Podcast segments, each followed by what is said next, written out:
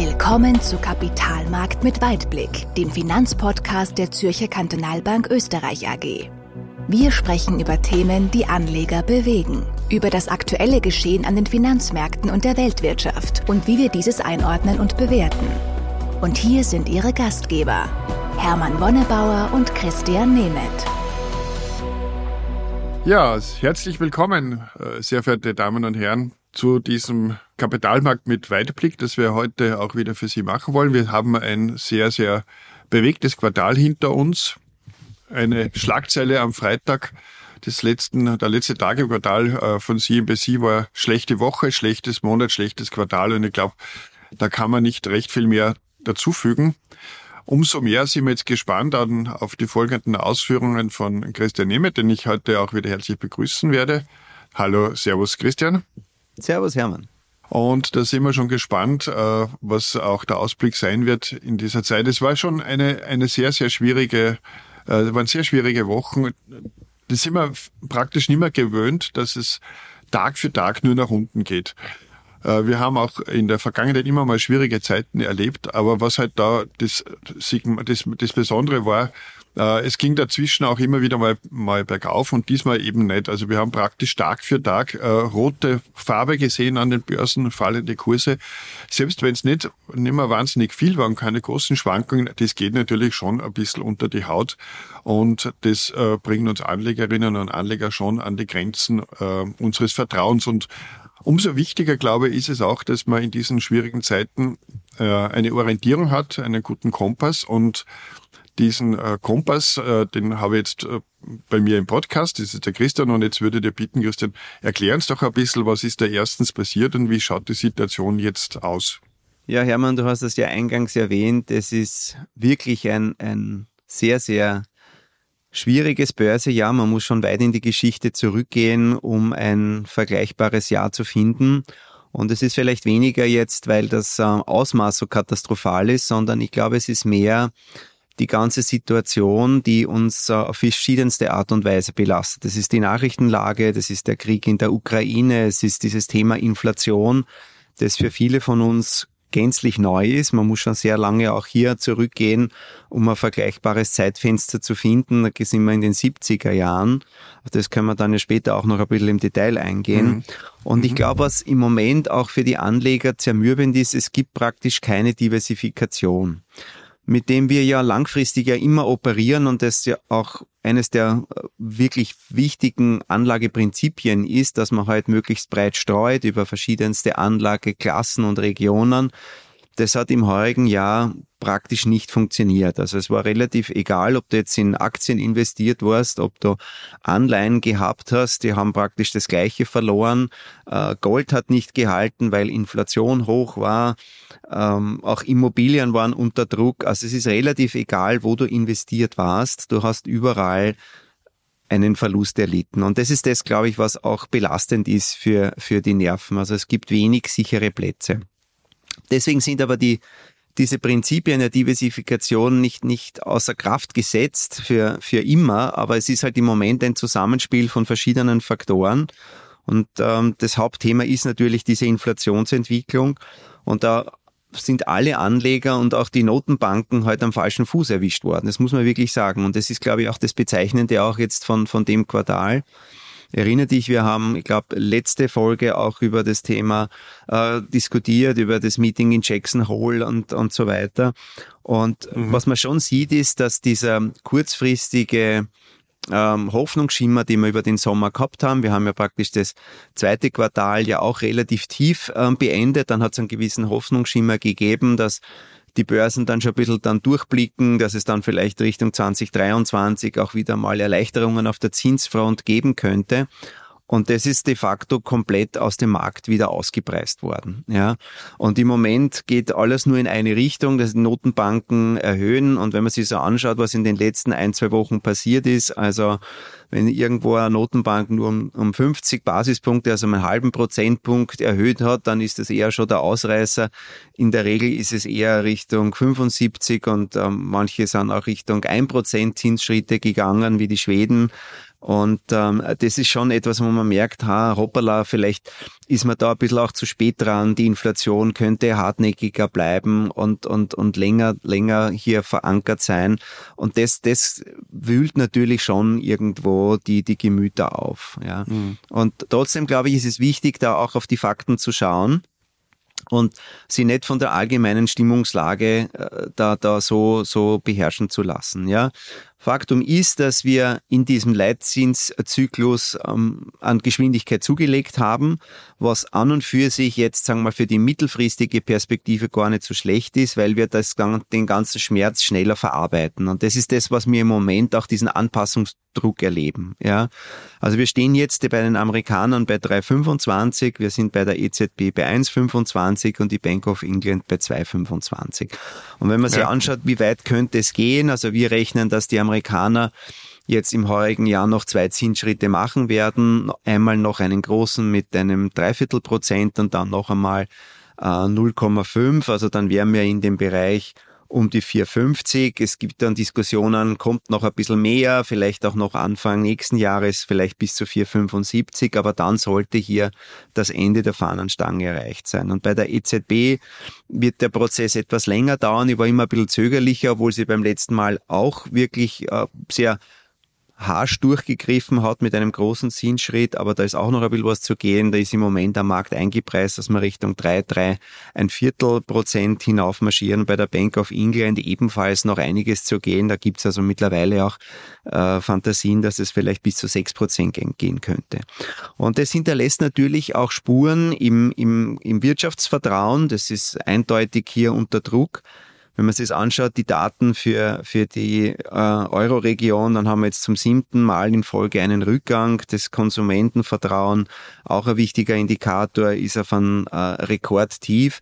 Und ähm, das ist natürlich etwas, was die Rezessionsgefahr und die Rezessionswahrscheinlichkeit schon deutlich erhöht hat. Und die Notenbanken haben ganz klar zu verstehen gegeben, sie haben ein primäres Mandat, das ist die Bekämpfung der Inflation. Und das ist auch wichtig und richtig für die langfristige Perspektive. Und dann muss man halt diesen, diesen Schmerz, diesen vorübergehenden, das sie auch selber so bezeichnet haben, halt mehr in, in, in Kauf nehmen und damit halt die mittelfristige und langfristige Perspektive intakt bleibt. Und das ist sie weiterhin, das muss man auch sagen, weil die, die langfristigen Inflationserwartungen sind weiterhin gut verankert. Es ist nicht so, dass das hinten aus dem Ruder läuft und man jetzt glaubt, dass das also äh, komplett jetzt äh, losgelöst ist. Das ist wichtig.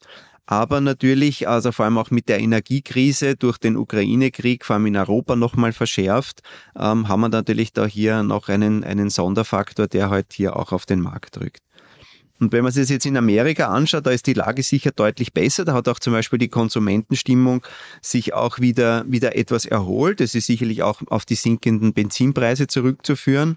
Der Arbeitsmarkt ist da nach wie vor sehr robust und wir gehen eher davon aus, dass in Amerika der Inflationshöhepunkt ähm, schon überschritten ist oder dass wir ihn jetzt gerade sehen. Ja, und das ist in Europa noch nicht der Fall weil wir ein, äh, von der Energiepreiskomponente hier relativ viel noch, noch äh, über den Winter zu erwarten haben. Aber auf der anderen Seite auch hier der Markt blickt ja dann immer wieder auch, auch nach vorne und, und es kommentiert ja bereits viel von dieser negativen äh, Entwicklung. Und deswegen muss man auch ein bisschen aufpassen, man darf da das Kind nicht mit dem Bade ausschütten, dass man da jetzt nicht zu negativ ist. Aber ja, das sind halt alles Dinge, die halt schon stark auf die Stimmung drücken und man kann sich selten wahrscheinlich an so etwas erinnern. Ja, manche haben es vielleicht auch gar nicht erlebt. Also die 70er Jahre, da war ich noch eher ein Kind. Ich kann mich noch erinnern, dass man halt dann noch diese Pickeln auf dem Auto gehabt hat und an manchen Tagen nicht fahren durfte. Also das sind schon so Erinnerungen, die ich habe, aber vielleicht kannst du auch da noch was dazu erzählen, was, was, was du damit verbindest aus dem, aus dem Zeitrahmen damals. Aha, so kann man also seinen Kollegen auch plötzlich als alten Mann hinstempeln. Ich war auch noch ein Kind, allerdings war ich ein bisschen älteres Kind als du. Äh, ja, das war tatsächlich eine, eine spannende Zeit. Äh, ich habe das jetzt natürlich damals volkswirtschaftlich nicht mitbekommen, aber wenn man sich im Nachhinein einmal anschaut, das war ja auch ein, ein enormer Schock. Damals haben die Saudis den Ölhahn zugedreht und das äh, praktisch sehr, sehr billige Öl, wo man auch geglaubt hat, es wird immer so, so sein und so bleiben, ist plötzlich vom Preis in die Höhe geschossen. Und es ist sehr viel vergleichbar zu jetzt. Äh, man ist atemlos da gestanden und gesagt, wie darf das überhaupt nur sein? und hat dann mal mit äh, sehr raschen Maßnahmen versucht, dem beizukommen. Das war eben zum Beispiel diese Fahrverbote, das war ja wirklich äh, sehr spannend. Zum Teil waren am, am Wochenende die, die Straßen leergefegt, da ist keiner mehr gefahren. Und das hat schon, das war echt Pain. Also das war auch wirklich Schmerz, weil äh, da haben wir auch nicht gewusst, wie geht das weiter. Alle haben gesagt, ja, das darf ja eigentlich gar nicht sein, die dürfen das nicht und trotzdem ist es passiert. So, und wenn wir aber jetzt dann an die Zeit denken, seither, was hat sie aus dieser Tatsache, aus dieser, aus dieser Gefahr, aus diesem schwarzen Schwan, was es damals war, sicher auch gewesen ist, entwickelt? Ich kann mich erinnern, ich habe damals ein Auto gehabt mit einem Fiat 850 in einer furchtbaren eierschalengelben Farbe, aber war halt doch mein erstes Auto, 27 PS, der braucht 8 Liter. Ja, und ich bin 200 Kilometer gefahren, weil da war der Tank leer. Der hat einfach so einen winzigen Tank gehabt. Jetzt haben wir Autos, die haben Vielfaches an PS, Vielfaches an Sicherheit und brauchen weniger. Das heißt, das war auch so ein, ein einschneidendes Erlebnis, das die äh, Menschheit oder die Technik, Wissenschaft und Forschung wachgerüttelt hat und wo wir dann zu Schluss enorm profitiert haben davon. Und möglicherweise, das ist jetzt schwierig in diesen Zeiten, das auch zu sagen, kann uns das jetzt auch passieren. Wahrscheinlich kommt jetzt mal äh, zumindest mal Europa, aber auch die Menschheit drauf, dass es nicht so gescheit ist, sie von billigem Gas abhängig zu machen von einem Lieferanten. Und äh, auch dieses Ereignis wird wahrscheinlich, wenn wir später mal zurückblicken, äh, so ein bisschen der Anlassfall gewesen sein, dass sie die Forschung und Entwicklung ändert oder, oder mehr noch auf alternative Energien und so weiter sich konzentrieren wird. Das war so ein bisschen auch äh, die, meine Erinnerung äh, der, als, als jugendlicher Erwachsener damals und äh, das hat, hat sich schon viel ergeben dadurch. Jetzt hätte noch eine Frage vielleicht zu der Notenbankpolitik von vorher. Was mir ein bisschen wundert, ist immer, äh, ob die Notenbank, ob sie klar ist, dass die Zinserhöhungen alleine ja die Inflation nicht eindämmen. Wenn wir zum Beispiel über die Arbeitslosen sprechen, da muss man einfach auch wissen, dass wir jetzt in die Babyboomer-Zeit kommen. Also die geburtenstarken Jahrgänge gehen schon langsam in Pension und die Leute, die nachkommen, sind einfach weniger. Und die kann ich mit hohen Zinsen auch nicht irgendwo herzaubern. Also da frage ich mich immer so ein bisschen als normaler Konsument, was bringen diese hohen Zinssätze eigentlich wirklich? Weil deswegen wird das Erdöl und Erdgas ja auch nicht billiger. Also das ist eine, sehr berechtigte Frage, dass die Notenbank ja nicht direkt auf das Preisniveau einwirken kann, aber durch die, die erhöhten Zinsen verändert sie natürlich die, die Finanzierungsbedingungen und das merkst du ja selber, ja.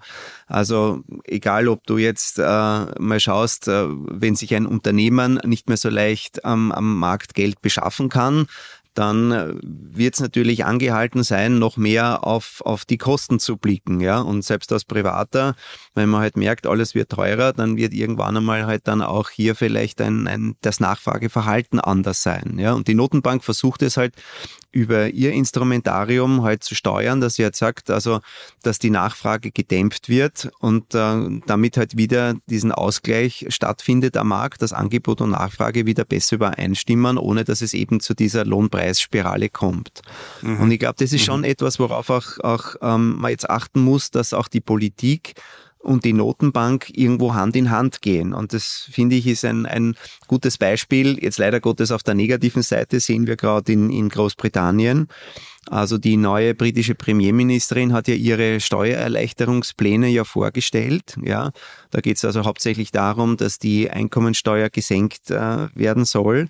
Und es hat also zu massiven Verwerfungen dann am Finanzmarkt geführt. Ja, also das Pfund ist abgestürzt, die Renditen sind noch stärker äh, gestiegen. Die äh, Bank of England musste da sogar äh, ein, ein zusätzliches Programm auflegen, um, um Staatsanleihen zu kaufen, damit es also irgendwie wieder halbwegs in, in, in den Griff zu kriegen ist. Und die haben sogar angekündigt, ob sie nicht aufgrund dieser, dieser politischen Aktionen äh, vielleicht noch stärker oder, oder die, die Zinsen anheben müssen. Und mhm. das zeigt halt schon, wo, wo man aufpassen muss. Also ihr seht im Moment ja viel populistische Ankündigung, dass halt dort irgendwo ein Energiepreisdeckel, da ein Pflaster drauf ge äh, geklebt wird.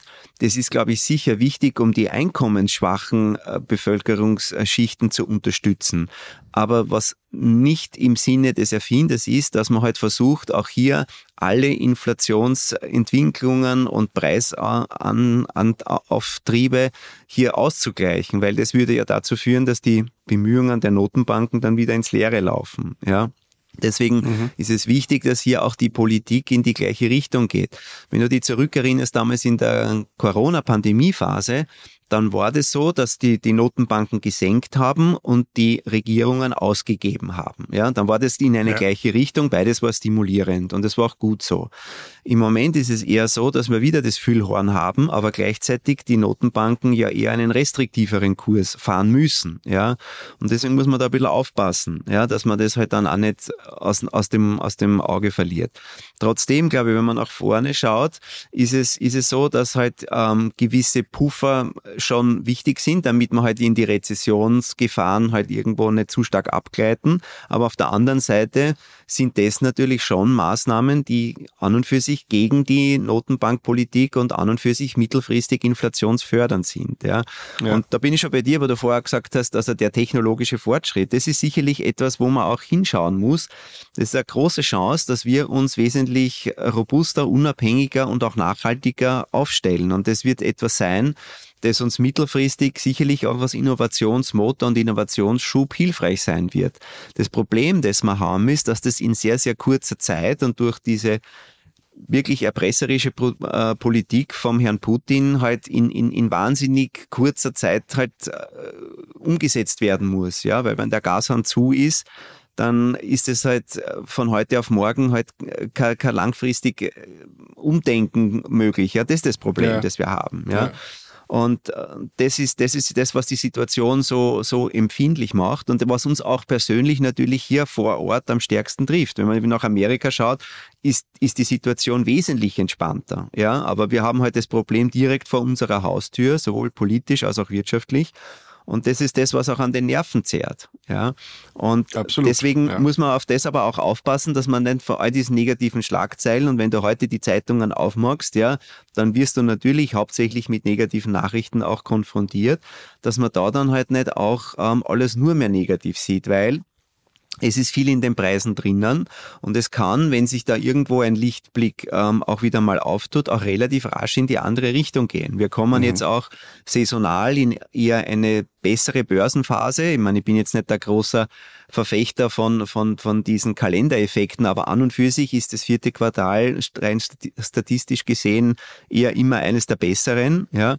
Und, und da muss man halt dann schauen. Und deswegen ist auch unsere Empfehlung ja, von der Positionierung her defensiv zu bleiben, ja, aber nicht aus dem Markt rauszugehen. Und das ist ja der Grund, warum wir jetzt nicht anfangen, noch aktiv jetzt auch in den Markt zu verkaufen. Es ist viel mhm.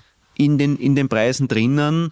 Ähm, es ist aber wahrscheinlich noch vielleicht zu früh, um jetzt eine nachhaltige Erholung dann da auszurufen. Da bin ich schon bei dir, ja. Also man muss da aufpassen. Aber das Risiko dann zwar auf der einen Seite die Kursverluste zu erleben, ja, und auf der anderen Seite aber dann den Aufschwung nicht mitzumachen, das ist wirklich, wirklich groß, ja. Und deswegen äh, defensive Positionierung ja, auch wenn die Diversifikation im Moment weniger hilft als, als in der Vergangenheit eher in, in breit gestreuten Portfolios investiert zu bleiben. Das wird sich wieder, wieder, wieder ändern, dass das nicht alles in eine Richtung geht. Man sieht es auch, zum Beispiel Amerika profitiert jetzt auch so von der Veranlagungsseite, wenn man dort investiert ist, man profitiert vom US-Dollar, der nach wie vor sehr, sehr stark ist, ja.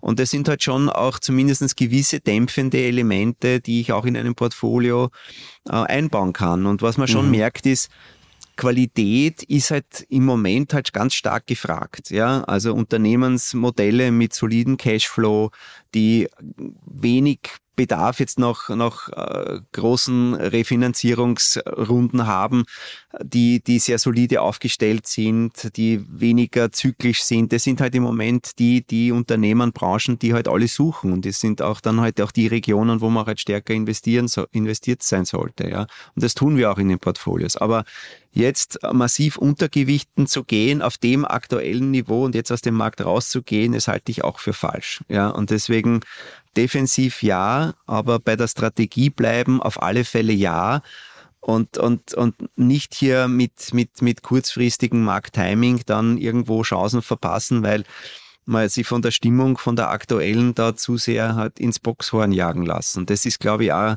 gefährlich. Und dass das an den Nerven zieht und zerrt, das ist auch klar.